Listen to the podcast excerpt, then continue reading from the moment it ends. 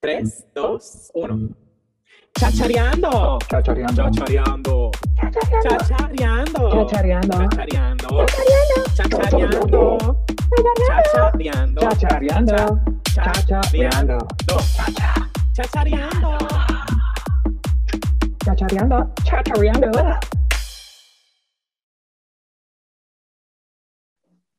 ¿Escuchaste o nos viste ya chachareando está online? Suscríbete, danos like, comparte, síguenos en Instagram chachareando boricua y si quieres participar, escríbenos a nuestro email chachareandoboricua@gmail.com.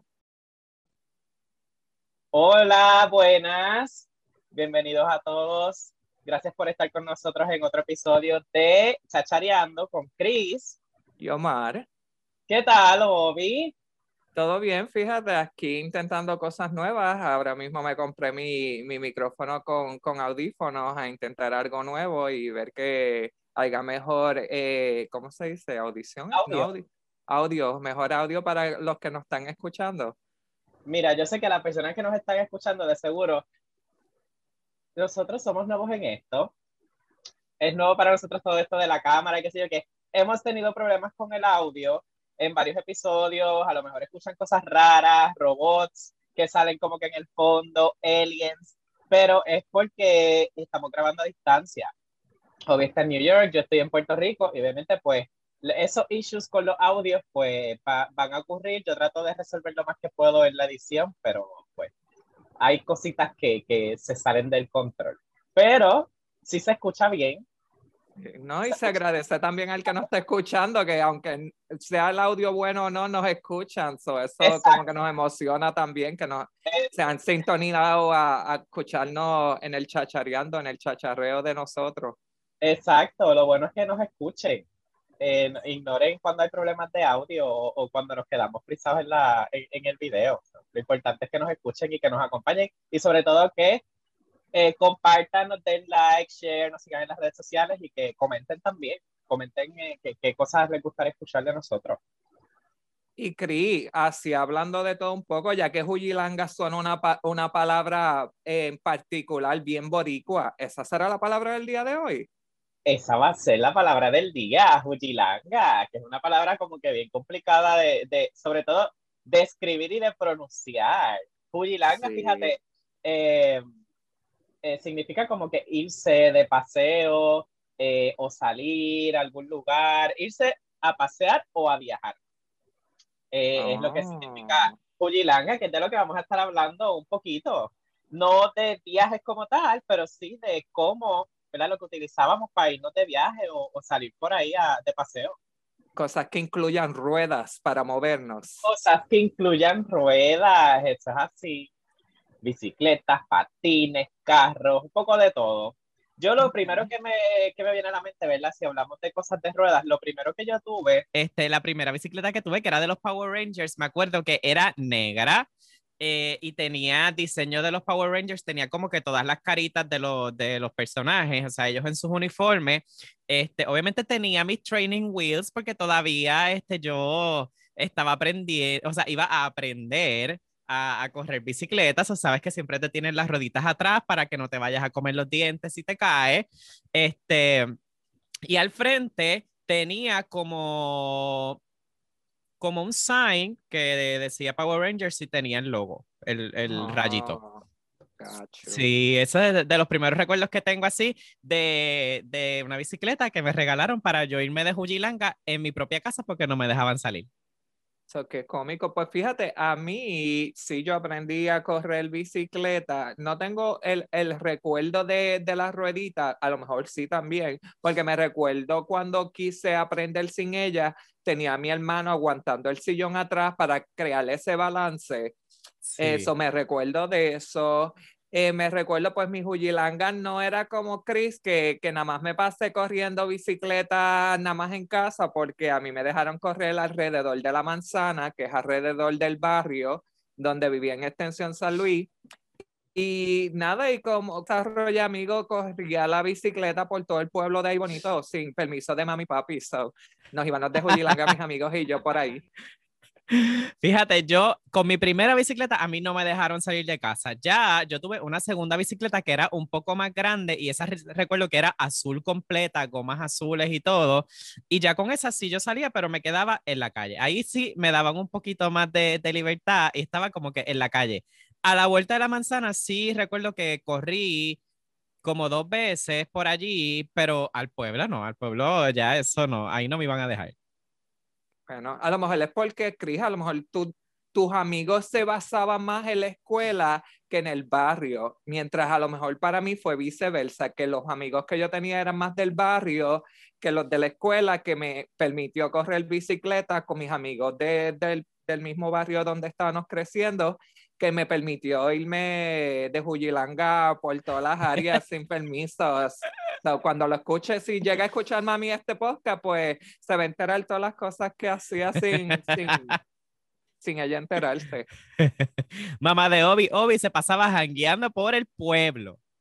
Fíjate, yo tenía amistades este, y eran más de la calle. So, por eso siempre me mantuve más como que en la calle, porque fíjate, aunque sí sabía de, de otros niños de mi edad que vivían como que cerca del barrio, este, eran ellos los que venían para nuestra calle y no nosotros hasta allá. So, eso eh, era, era raro. Otra cosa que tuve fueron patines. Yo también, yo también. Y tuve de las dos maneras. Tuve de los que tenían rueditas de dos al frente y dos atrás, que es interesante porque me recuerdo el, el, el punto de quererte parar en los patines como que derecho, como si no tu, tuvieras tenis puesto. Y de Ajá. repente da la, la vuelta a los patines y lo que me recuerdo es pararme, jabalé y caí de nalga de cantazo. Ay, eso que dolía. O sea, tú caer eh, en el piso de nalga.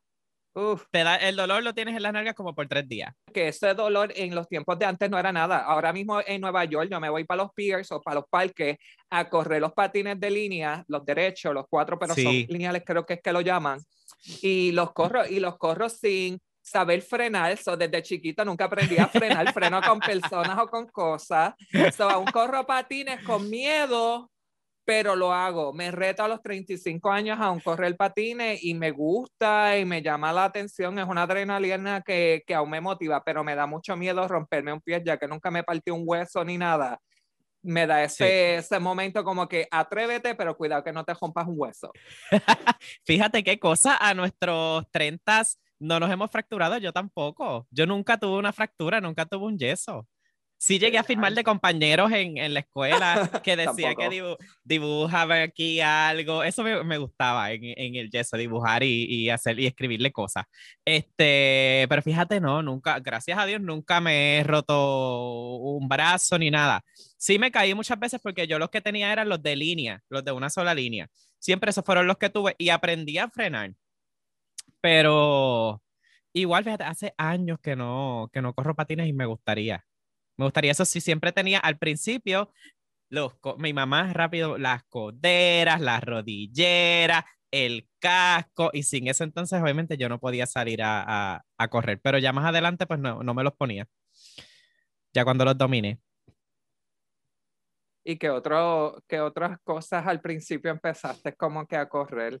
¿Qué otra cosa? Las, las scooters, me acuerdo Ajá. que tuve de esas scooters, este, cuando se pusieron como que bien de moda, me acuerdo que una vez para, para creo que fue un regalo de Día de Reyes que me, me regalaron una, una scooter. Patineta he intentado, y eso es algo que sí me gustaría, como que correr las longboards. Yo veo a veces a los skaters y digo como que, wow, me gustaría aprender, pero eso es algo que una vez tuve una patineta pequeña, pero eso sí me daba miedo porque es más peligroso. O sea, ahí tú no te puedes aguantar en un patinete, tú, si vas corriendo, como tú dices, puedes frenar o con gente o con algo vas a frenar, pero la patineta es más difícil porque ahí olvídate, la patineta va a seguir y tú vas a quedar, pero en el piso. Sí, eh, le, le tengo un leve respeto a la patineta, no sé correrla, no, no, nunca la practiqué. A lo mejor intenté montarme, pero ya cuando iba solo, que se va moviendo y tú dices, ¿cómo yo paro esto? ¿Cómo yo paro esto? So, no, no, no. Ya cuando sabía que mi manera de frenar también en las patinetas era brincando y tú vienes y sales rodando, como dice Chris, sales rodando por ahí, porque no, no si no sabes frenar eh, es un- una complicación en, en estas cosas. So. Y el Sí. scooter lo hice, pero mami no me quiso comprar una, so corre la de mis primos. Sí, las scooters eran, eran divertidas, fíjate. Este, mm, Pero eso es así como que lo más que yo recuerdo de, de mis primeras, mis primeras cosas con ruedas, como que para irme a janguear por el barrio, digo, por el barrio, no, en la calle, con amistades, y eso es lo que recuerdo, como que bicicleta, este patines y, y la scooter. So, así volviéndonos un poquito más adultos, ¿te recuerdas cuando sacaste la licencia de conducir? Ay, sí. ¿A qué edad tú la sacaste? Yo la saqué a los 17. Puerto Rico tú puedes sacar la licencia a los 16. Yo, papi, estaba como que medio trotón y como que no tengo que aprender a, a guiar a esta edad, solo dejé para el próximo año a los 17, la saqué, cogí una clase con papi, se Ajá. frustró, ese hombre se frustró, él no quiso enseñarme. Y quiero decirle a la gente que cuando yo nací, mi papá ya tenía 47 años, eso ya estaba como que muy mayor, soy yo a los 17, tener que enseñarme, creo que ya él estaba aborrecido de, de esa etapa de enseñar. Como que So- otra vez. Pero ¿sabes con quién cogí clase? Ya que lo hemos hablado otras veces. Ajá, ¿con quién? Con la famosa Lalia. Uh, la Alia Driving School. Con ella yo Oh. también saqué mi licencia porque en mi caso, mami tenía todas las buenas intenciones de enseñarme, lo reconozco. Pero los carros de mami siempre han sido estándar. A mami le gusta guiar estándar y los que no sepan qué es estándar, pues es manual, como se dice en, otro, en otros lugares, manual, que es pues obviamente que tú tienes que dar los cambios con la palanca.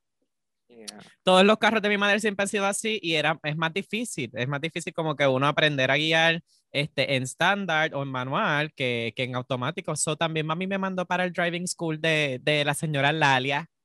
So, vamos a hablar un poco de esa experiencia, Cris. Vamos a hablar de esa Oh. experiencia. ¿Cómo te fue a ti? Empieza tú. Eh, ok, so para mí, ya que fue un trauma con Lalia, so con Lalia, fíjate, a mí algo que yo aprendiendo a conducir, eh, apreté el guía y esa mujer se atrevió a darme la mano, me decía que no apretara el guía en vez de decirme o ver que yo, qué es lo que pasaba que yo apretaba el guía, además de que estaba nervioso intenso. Esa mujer empezó a darme como si fuera madre mía. Y es cómico que en esos tiempos no se dice nada, ahora sería como que todo un show, sería hasta una, eh, sería como que demandarle y sacarle dinerita ya que tiene el driving school.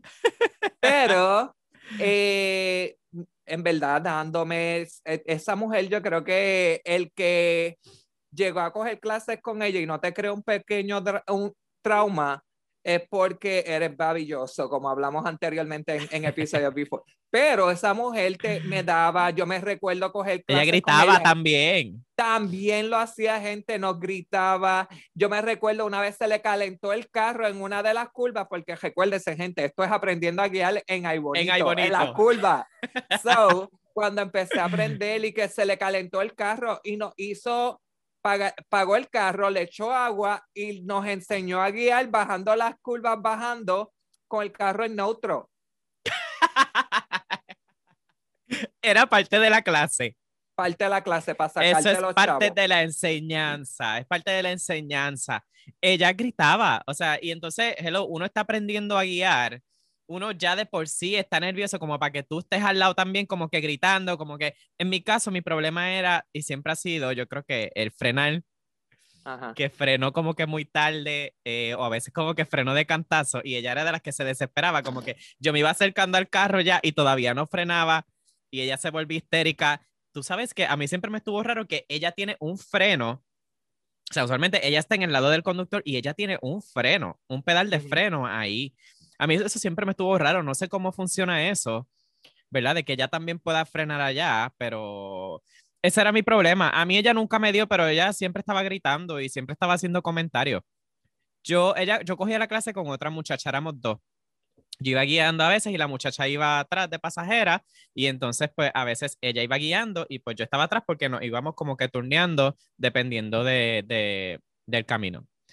Y esa muchacha también, o sea, la pasó súper mal. Esa muchacha no la, no, ella yo creo que su trauma es mayor que el tuyo, porque yo recuerdo que en una de las intersecciones, la muchacha como que se bloqueó por ella, por Mrs. Lalia estar gritándole. So, ella quedó en el mismo medio de la intersección, llorando, apretando el guía, no sabía para dónde ir, o sea, no se movía para ningún lado y alrededor de nosotros como cinco carros tocando bocina para que ella se moviera.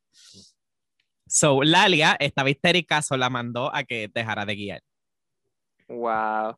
Pero es que Sí. eh, eh, cada cual experiencia ha sido distinta, porque conmigo voy a seguir con mi trauma con ella.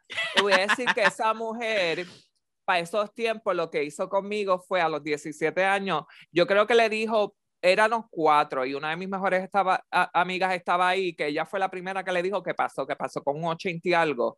Y todos los demás nos dijo que no la pasamos. Y nos llevó así por la, por las curvas de Guabate, eh, no de Guabate, de Guayama, sorry, de Guayama. Y nos estaba, a- poco a poco a cada uno le está, yo fui el último que ella le dijo, y fue llegando ahí bonito. Ahí bonito que nos dejó, sí, que nos dejó como por la superior. Y ahí fue que me dijo que, que pasé con un 74, pero fue como que tan seca. Y la cosa es que uno le pagaba. Esto es como que tú no estás Sí. haciéndonos un favor, es de te estamos gratis, pagando algo, sí. Que en esos tiempos las clases eran 50 pesos. Si saben cuánto pagan ahora, me encantaría saber. Mi mamá pagó mucho más que eso, yo recuerdo. Por yo no sé cuántas clases, eran varias. Pero yo creo que mami, mami llegó a pagar casi 500 dólares Oh, wow. Con ella. con ella. Sí.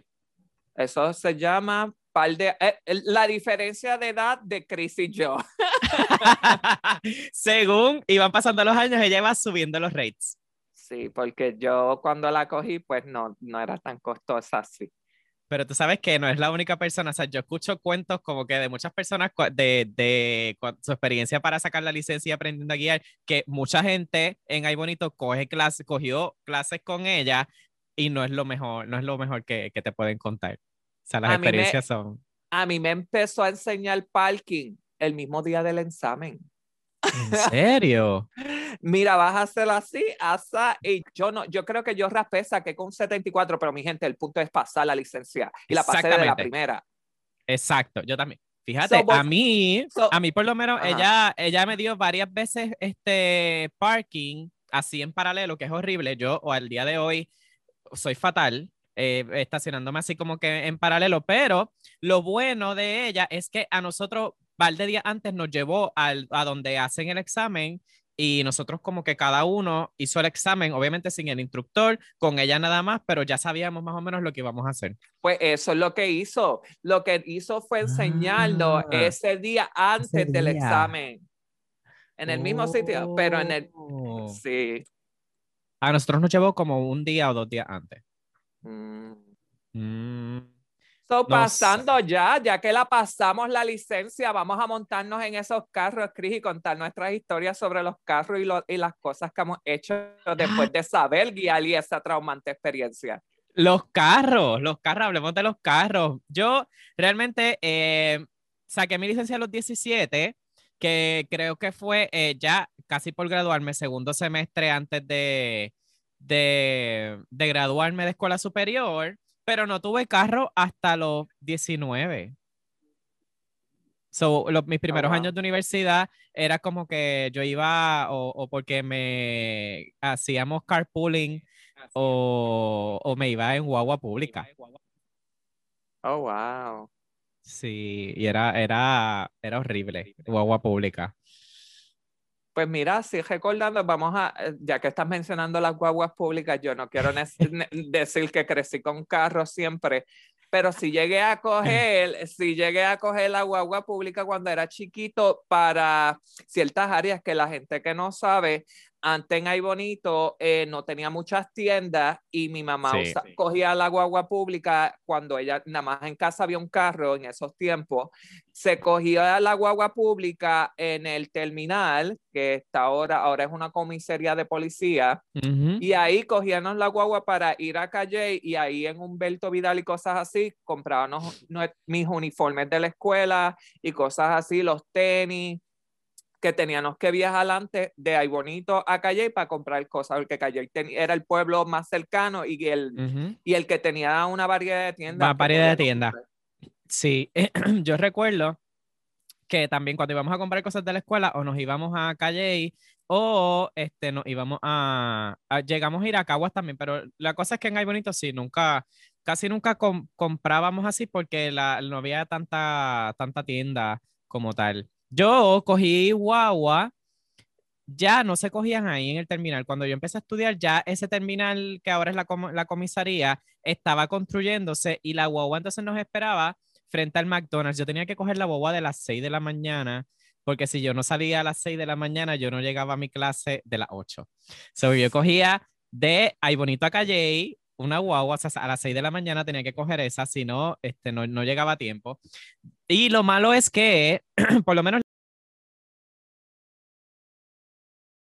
la de Ay Bonito Calle salía por horario. Cada, todas las horas salía una. Sin embargo, de Calle en adelante tú tenías que esperar a que la guagua se llenara. Oh, y cuando wow. la guagua se llenara, entonces era que salía eso. Así era de eh, Calle a Cagua y después del terminal de Caguas a la universidad. Eso eran tres guaguas y era horrible. Esperar tanto tiempo era desesperante. Pero fue nada más como por, fue como un semestre y medio, hasta que pude tener mi primer carro, que era automático. Un carro automático, un Toyota Tercel del 89. Carro Wow, viejito. Yo tuve un Deus, un Deus Lanus azul del 99, que era el carro de mami en ese tiempo. Y como yo recibía seguro social por papi, eh, yo tenía unos ahorritos. Mami, mami lo que hizo fue que um, ella cogió una, una cantidad justificable para co- sacarse un carro nuevo, que fue, Ujú. es cómico porque después ese carro fue mi herencia también. tuyo. Después, como que El fue Corolla. mío, el Corolla. O sea, es como que pues ella se sacó el Corolla con, con un préstamo que fue con, el- eh, con su dinero y con lo que yo le di para yo tener el DEU y con ese carro a la universidad. Soy yo uno de esos poquitos privilegiados que no tuvo que coger la guagua como Chris y pude ir Sí. a, a coger, a guiar de ahí bonito a Gurabo para ir a la universidad. Y esos viajes, esos primeros viajes como que de ir de ahí bonito para la universidad. Pues fíjate, a mí la ruta siempre me ha gustado la panorámica, que se me olvida siempre cuál número de la carretera es esa.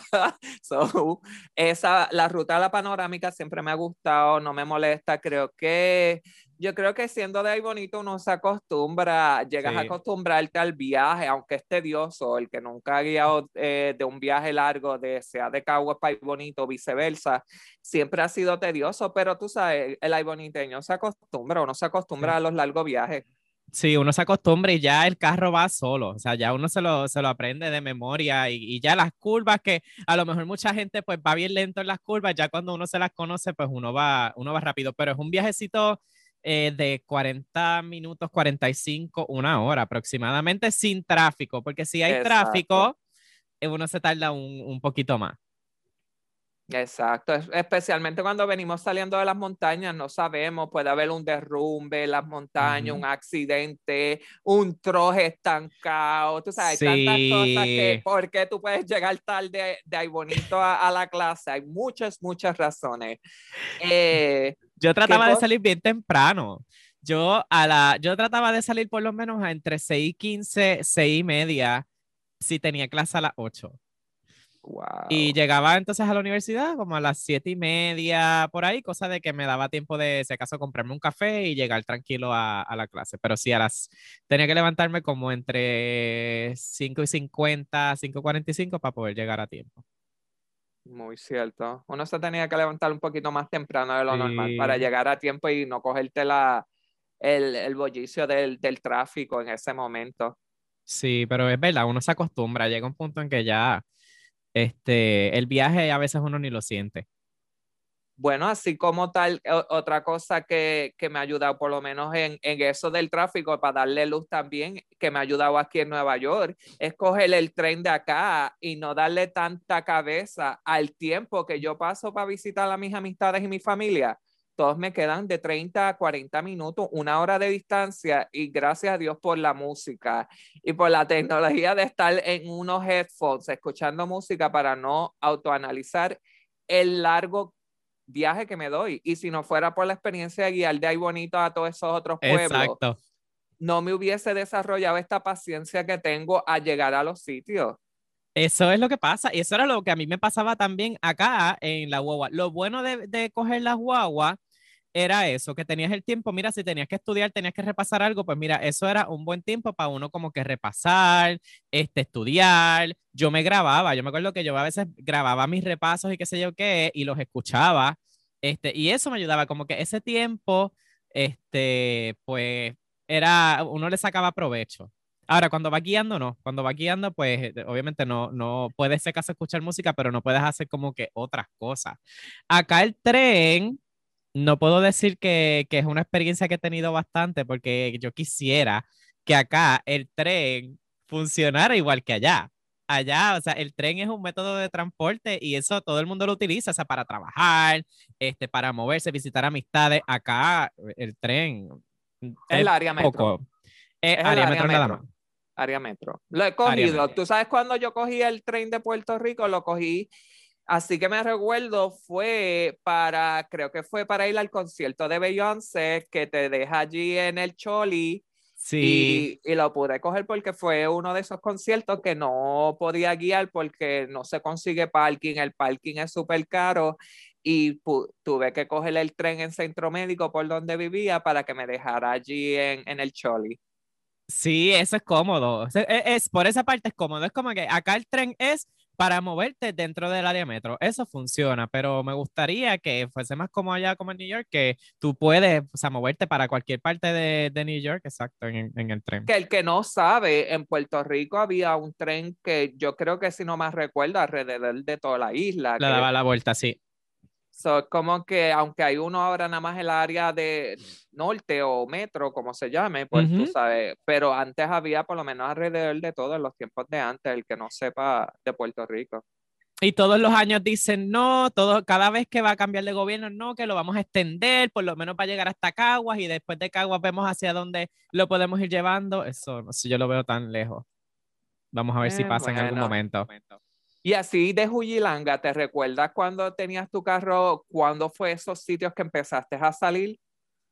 Este, pues mira, si yo, como yo era eh, el nerd y era estofón, yo en la Ajá. universidad yo no salía tanto. Yo empecé a salir más, este, como ya casi por graduarme, y si acaso lo que hacíamos era que salíamos como que por allí mismo, en la, este, cerca de la plaza de, de Cagua, que como que había lugares para uno salir y darse una que otra cerveza, este, pero yo empecé a salir más cuando me mudé acá al, área metro Ok. que iba como que a las discos, a los hangueos, a la playa, que la playa, bueno, la playa todavía es uno de los lugares que me gusta ir, pero pues lo, lo que no me encanta tanto es que mi carro siempre termina lleno de arena y yo no soy tan fanático de estar lavando carro. Esa Pero es la parte es que no me parte de- agrada. Eso es lo que he visto. Hay mucha gente que, que lava el carro. A mí sí, te pu- puedo entender el, el sentido de, de lavar el carro, pero si tú, si nomás recuerdo, tú y yo somos vagas de por sí. so, es como que, no, es que no es que sea el trabajo, del, es que es un trabajo limpiar. Está el que le gusta limpiar y estamos nosotros querer limpiar, que es bien distinto. Pero a mí de Jujilanga, fíjate, Chris, yo desde los 18 años me dieron un carro y ya yo estuda- dijiste, estudiaba me voy. Yo fui a tantos sitios, yo llegué a ir a Latinos guiando, yo llegué a ir a sitios como que a Ponce, yo llegué a ir a Las Justas guiando, yo llegué a ir a, al, al Morro, en el Morro por el viejo San Juan, había cuando me pasaba con la gente gótica y eso, yo llegué a un party de esos fetiches que le gustaban látigos y, y, y quemándose con cera y cosas así. Eso era en Oh. San Juan y llegué a ir con el grupo de amistades porque algo que yo hice, como dije en el capítulo de, se me olvidó en el capítulo que yo daba mucho pon a mis amistades. eh, yo siempre he ido a todas las áreas porque tuve una diversa de amistades. O llegué a ir, la Juyilanga mía fue a Toda todos la lados. isla. Todos los lados, todos los lados, todos los lados. A mí me encanta, me encanta salir, me gusta compartir, me gusta ver áreas. Y lo que me encanta es que a- así muchas huyilangas que di, no, no he ido a todo alrededor de la isla. Y lo que pasa es que hay muchos lugares que, que a veces uno no conoce y uno pues es como que tirarse. Algo que, que yo sí he hecho, este, como que en, los últimos, en los últimos años, este, es como que ir, ir de road trip. A veces este, es como que salir y ver que uno se encuentra por ahí. Lo he hecho con, con algunas amistades y eso. Cuando tú viniste, que fuimos a la playa y como que pasamos por, por Fuimos toda a la área playa este. nudista, fuimos a la playa nudista en Puerto Wow. Rico, a la playa escondida y cosas así, que la pasamos Fuimos. súper.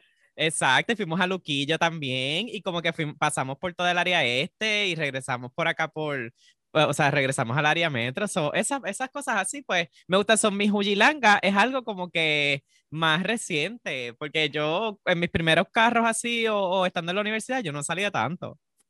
A mí algo, tú sabes que para el que nos está escuchando, aunque yo estoy en Nueva York, eh, cuando yo voy a Puerto Rico, yo saco a Cris a pasear, yo me lo llevo de Jujilanga y, y la cosa es que yo no tengo carro ya en Puerto Rico, so cuando yo voy allá, yo uso el de mis amigos en el sentido que son el de ellos, so cuando yo voy allá, yo le dije a Cris, vamos para Fajardo, yo me recuerdo en el 2016 fuimos a Cabo Rojo, mi gente fuimos de. Jujilanga a Cabo Rojo a la parada sin tener sitio donde nos quedarnos y yo le prometí Sí. a Chris, Chris, no te preocupes que vamos a conseguir un sitio. Y así nos pues socializando con la gente que nos quedamos con personas que conocimos allí mismo. Pero sí, es verdad, y, y, y es, es nice, porque realmente aquí en Puerto Rico hay muchos sitios para uno ir. Este, hay sitios, hay, y hay sitios variados, como que está el campo, está la, las playas, está que si el yunque, todos estos sitios, hay cuevas, así que hay, hay lugares que es interesante como que uno explorar. No puedo decir que he explorado todo, pero poco a poco, todavía hay tiempo. Claro, claro. Y hay muchas, y también hay ríos. La cosa es que la gente piensa Los en la playa porque es un área tropical, que la, la gente piensa en Puerto Rico y piensan como que eh, en la isla. Y si piensan en el río, piensan en el yunque, a.k.a. rainforest. Siempre piensan en esas áreas. Y Puerto Rico hay tantos ríos alrededor completo que hablamos en el capítulo de, de 00705 del, del Río de la Plata. So, hay muchas áreas que uno puede irse a, a aventurar, irse de Jujilanga, te llevas tu cerveza, te llevas lo que sea. Exacto. Y hay un sitio, y a mí eso es lo que me gusta de Puerto Rico. Sí, a mí también. Este, y lo bueno es que si no tienes carro, pues pides PON. Mira, Obi, Obi era la persona que daba PON todo el tiempo. Se llevaba a la gente. Y para los que no sepan este, qué es dar PON, porque yo creo que eso es algo bien, eh, Bien. bien boricua, es eh, cuando alguien que no tiene carro, pues se monta contigo, le haces el favor y te le vas a guiar, como ahora mismo Obi, que acá no tiene carro, pero se monta conmigo y hasta le he prestado mi carro también para que se vaya de Jujilanga. Ya que, ya que di tantos favores de llevarme a esta gente. Tú sabes, cuando Exacto. Chris dijo anteriormente que alguien le daba pon para ir a la universidad, yo creo que he llegado a ser uno de ellos. Sí, cuando mi carro se dañaba, me acuerdo, Obi por lo menos me llevaba hasta allá. Yeah. So, me, me encanta que el futuro viene, el favor que tú- uno dio en el pasado se ha regresado hacia mi persona. So, qué súper. Y Cris, así poner un poquito las cosas más, más kinky, un poquito, tú sabes que yo soy medio fuera de lugar y quiero que la gente sepa que estos son mis temas, sorry. So, ¿llegaste a tener sexo en el carro cuando aprendiste a guiar, como que hacer cosas sexuales? Eh, bueno, cuando aprendí a guiar, no, como te dije, este, gran parte de mis exploraciones fueron ya acá, pero ¿sabes qué? Que es raro que en mi carro yo nunca he hecho nada. No lo salaste, como dicen los boricuas, no sales el carro. En mi carro, no, en otros carros sí. Y tampoco he hecho todo porque no sé, yo pienso que es como, debe ser incómodo. Nunca lo he hecho realmente. He hecho cositas en el carro, pero no todo, Oh, porque siento wow. que puede ser incómodo, no sé. Yo creo que yo he salado, no nada más mis carros, pero el carro de papi una vez yo lo ¿En salé también. serio? Yo salé el carro de papi cuando yo tenía 17 con la muchacha que yo perdí la virginidad Ah. y tuvimos par de intimidad. La segunda vez que tuvimos intimidad, como no había sitio y mami estaba en casa de papi, llegamos a Ajá. hacerlo en el carro de él, atrás. O sea, que le salaste el carro. Tú no Ah, sé por qué papi. hay gente, yo he escuchado de gente que dice que, que si uno hace cosas en el carro que lo salan, que después aquí que le dan mala suerte. ¿Tú crees eso? Pues mira, no creo, sí he tenido accidentes, pero no quiero asociarlo con el tener sexo en ellos. So, es como que yo creo que he tenido sexo en todo. Me acuerdo una de las experiencias que en Ay Bonito, yo tenía un noviecito, bueno, él no es de Ay Bonito, pero estaba en Ay Bonito, llegamos a la caunilla y nos estamos grajeando y haciendo cosas. Ajá. Y llegaron unos policías a cogernos y como él tenía pelo largo, creían que era una Oh. muchacha y dijeron, mira que aquí eso no se puede hacer y qué sé yo, eso fue una de esas cosas que nos cogieron, pero no, no nada más nos dieron un warning. A mí esa es una de las cosas que me da miedo. Segundo, que siento que es incómodo, porque en el carro hay cosas, o sea, están las palancas, hay, o sea, hay muchas cosas y es como que medio, medio incómodo. Incluso con las pocas cosas que he hecho, ha sido incómodo también, precisamente por eso, aparte de que mis carros siempre todos han sido pequeños. A mí, tú sabes que a lo mejor era la cosa también, que en ese tiempo, por lo menos cuando yo estaba creciendo, que estaba con el carro, yo era más activo, yo era más top. El que no sepa que, está, que es un top o activo es una persona que sexualmente es el que penetra a la otra persona. So, por eso a lo mejor a mí no se me hacía tan difícil, Chris, porque yo no Ah, era el bueno, yo no sería el que tenía que buscar la posición, pero había uno que era pasivo, que era la posición que él quería, que era acostado así en su espalda, y yo buscar la manera en el poco espacio atrás, Esa es la como- cosa. Cómo penetrarlo. So, es como que es interesante. Tienes que ahí como que, mira, hacer malabares para, para uno, para poder organizarse. Pero, Chris, ¿tú sabías que en Puerto Rico habían sitios que, bueno, antes, no quiero decir que hoy en día, no al nervioso San Juan, pero de camino a, y era un espacio que había como un parking y uno se paraba ahí y ahí como que al frente de tu carro o algo así había miradas, se miraban y se iban al carro a, o a dar sexo oral o se iban para la playa o hacían algo para, y era una manera de socializar para tener sexo con extraños, básicamente. Uh, eso es lo que le dicen el cruising. ¿Eso se consideraría cruising. cruising? Eso es cruising. Oh, yo he escuchado de la uva. O sea, hay gente que cada rato como que hace bromas con las uvitas y qué sé yo qué. Y, y sí me habían explicado del concepto. Y incluso sabía dónde era. Nunca fui, pero sí sabía dónde era. Este, que era así. Incluso yo creo que hay varias, porque a mí también me han dicho como que eh, ese concepto de uvitas no tan solo era ese lugar que quedaba como que por Viejo San Juan, sino que también es como que en, en, en playa que hay algunas Park, playas, exacto, que eh, de hecho le dicen uvitas pues por las, las plantas estas de uvas playeras. Exactamente, que es cómico porque es, e- es, una adrenalina de que si estás mirando a la persona, estás mirando sus partes, el huevo, eh, y hay una manera de como que mirada, antes, es cómico cómo hoy se interactúa y cómo se interactuaba antes, que era mirarlo a los ojos, mirar las partes y ver esa interacción para sociales, porque no se hablaba, era una interacción de mirada, silencio, tocaera y vamos al mambo. Que a mí al futuro llegué a hacer pruebas y íbamos a esos sitios a dar condones y cosas ¿En así. serio? Íbamos a dar condones porque era un sitio que era bien frecuente que las personas que tenían sexo con hombres es, frecuentaban y nosotros íbamos como prevención a entregar condones y ahí teníamos la información que hacían las pruebas de HIV o VIH en español y cosas así para traer la promoción, que eran unas áreas que sí, era ya confirmado que hombres que tenían sexo con hombres se frecuentaban en esos lugares y ver yo, tener esa experiencia antes de trabajar, ver cómo yo iba eh, era, tú sabes, algo interesante porque en verdad no se hablaba, o sea, era una interacción entre miradas, el Ujú. carro, ver que los policías no llegaran, porque cuando ya llegaban los policías, Ok, sí, era, era algo, era, era riesgoso. era Con es- eso de es los algo policías. riesgoso. Que ahora es cerrado, esa, ese, esa área de que Sí. era un parking, eso lo cerraron, eso ya no existe. No, ya no existe. De hecho, todo eso es ahora como que el carril este que te lleva hasta Viejo San Juan, que por ahí va la bicicleta, este, y Exacto. todo eso, o sea, si era por, por esa área. Wow. Eh, pues mira, Cris, qué interesante que hemos hablado desde cómo empezamos a movernos con el tema de Jujilanga, que empezaron las ruedas de las primeras vez que corrimos bicicleta, patines y nos sacamos un riesgo a coger clases de guiar, llegar a poder guiar a diferentes áreas eh, y ver que, que hemos tenido experiencias eh, similares y a la vez como que no importa el tiempo que tomamos, el punto es que, que llegamos a, a tener un jangueo y una jujilanga juntos y, Y compartir con amistades, visitar lugares. Claro, so tú sabes, Eso es lo, lo, lo emocionante de, de, esta manera de hablar de como que medo, métodos de transportación, porque hablamos hasta, también hasta de los trenes. So, como El tren, que, exacto. so, tú sabes, ¿qué más te, qué, ya, ya te llegó el pensamiento?